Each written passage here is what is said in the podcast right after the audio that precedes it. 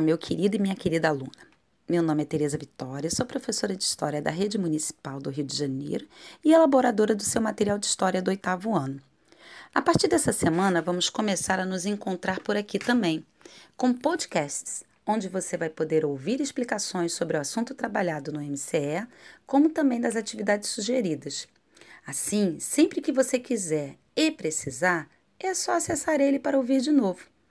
Agora vamos ao que nos interessa? Bem, no material carioca dessa semana, eu destaco a participação das mulheres no processo de independência da América Latina.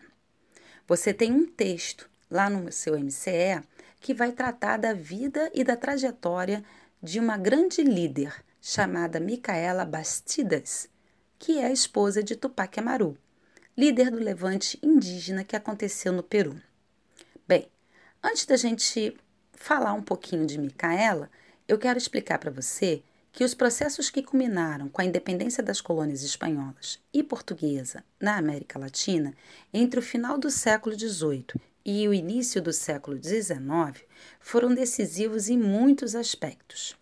Ainda que as enormes desigualdades da estrutura social tenham sido mantidas, em algumas regiões até aprofundadas, inúmeras regiões deixaram de ser reconhecidas como colônias e finalmente passaram a ser vistas como nações livres. Esses processos ocorreram ao menos em termos políticos formais, já que externamente essas nações ocupavam uma posição de dependência no sistema capitalista mundial, enquanto uma nova forma de colonialismo se configurava internamente. Iniciava-se assim outra etapa no longo processo de construção da ordem na América Latina. A luta pela conquista da independência gerou enormes rebeliões sociais. Em muitos casos, chegaram a se transformar em sangrentos conflitos armados, se prolongaram e chegaram a ser vistos como guerras. Bem, as dinâmicas econômicas, as instâncias jurídicas e políticas, as novas estruturas de Estado, as instituições religiosas e as forças militares sofreram, sofreram alterações mais ou menos profundas. Mas dentro desse processo, qual o papel que a mulher teve? Bem, para isso a gente precisa entender que existiram experiências de mulheres, inúmeras contribuições de mulheres durante esses processos de revoltas.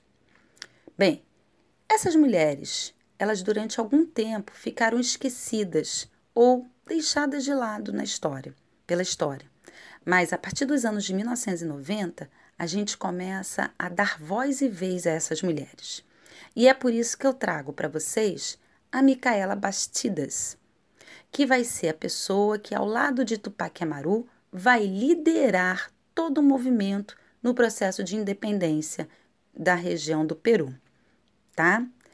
A Micaela Baptista, ela vai ter, na verdade, um papel decisivo e extremamente relevante. Por isso mesmo, eu trago para você um texto que fala sobre as ações que Micaela vai instituir durante todo o movimento libertário. Após esse texto, você tem três perguntas para serem respondidas na atividade 1.